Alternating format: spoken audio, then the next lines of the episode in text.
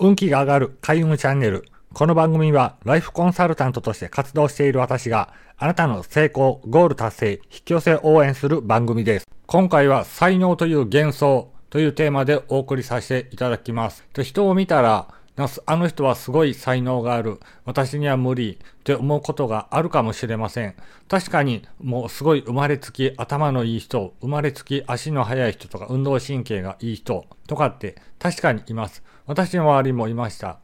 どれだけ勉強を頑張っても、やっぱそいつには勝てへんなっていうのはありました。結局、まあその友達、高校で知り合ったんですけれども、僕はもう必死で勉強して滑り込んで、なんとか大学行けたんですけれども、その友達は、まあ遊んではなかったんですけれども、家がすごい大変で、もう自分の弟や妹の親代わりに、として、もう高校生の時点で、親代わりとして父親代わりとして、まあ、接してきて、で、普通に高校通って、で、まあ、僕とよく遊びに行ったりもしてたんで、遊んでとかやってたんですけれども、まあ、一発ですごい難しい大学にストレートで入ったっていう、まあ、真似できない、あ、こういう、こういうのを天才って言うんや、っていう思った人がいます。で、まあ今もってそういう人は、そのお友達はあ、僕の中で一番の天才やって思ってるんですけれども、これを人生のトータルで考えた場合、それを才能とか天才っていう一言で終わらしてしまっ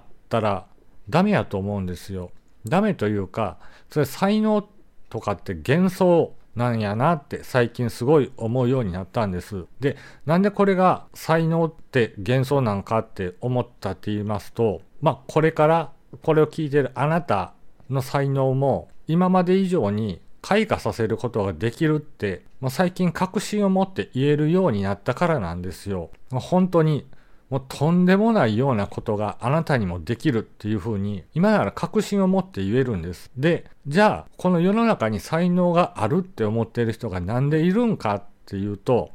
そういう正しい方法をずっと子供の頃からやってきたっていうのがすごい大きいなって思うんですよ。だから生まれつきとかっていうのは、まあ、ほぼ環境とかそういうことやと僕は今は思ってます。だから、持って生まれたそのスペックの差ではないということなんですよ。だから、これからあなたがもし何かになりたいと思った場合、必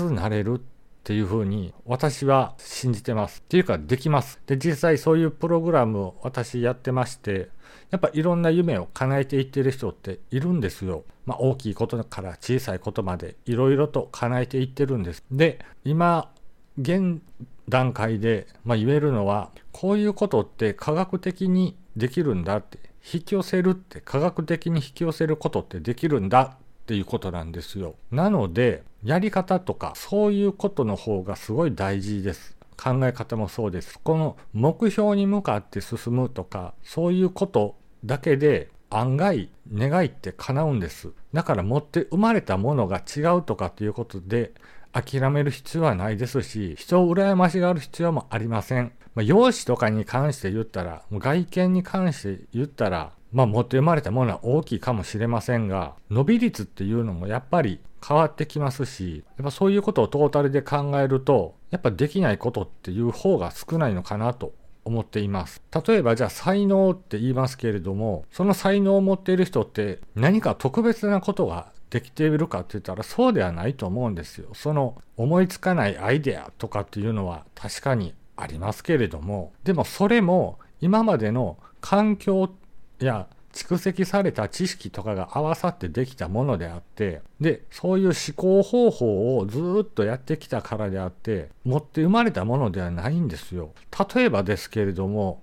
スティーブ・ジョブズ、あのアップルの伝説的にカリスマですけれども、あの方、確かに iPhone とか素晴らしい製品を作りました。じゃあ、あの方が、まあ、アイデアはすごいとしましょう。じゃあ、それ以外に何か本当に特別な能力があったかって言われたら、決してあったわけではないと思うんです。例えばですけれども、関節を反対に曲げるとか、そういうことはできないじゃないですか。100メートルを8秒台で走るとか、そういう能力もないというわけじゃないですか。じゃあ何をやってたかっていうと、やっぱり人間ができることをもう極限まで極めていったから、ああいうことができたということなんです。実際にスティーブ・ジョブズの自伝とか、スティーブ・ジョブズの功績とかを書かれた本読んだらわかりますけれども、確かに卓越したアイデアはいっぱい出てきます。ただ、それ以外のことに関して、例えばもう月まで一瞬で行ったとか、そういう物理的に不可能なことっていうのは何一つやってないですよ。ということは、同じ人間であったら、やっぱ人間として生まれてできることしかできないわけなの。で、生まれて人間として生まれて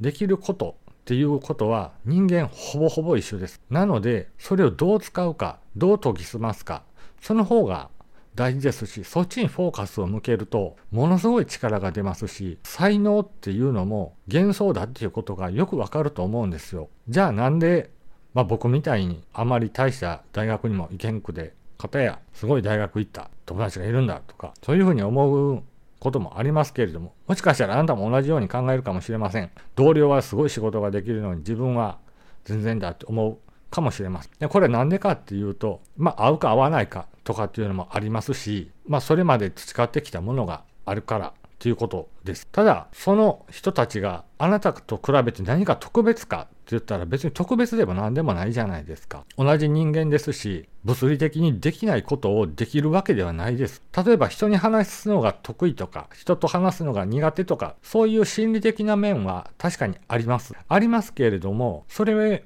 を除いた場合、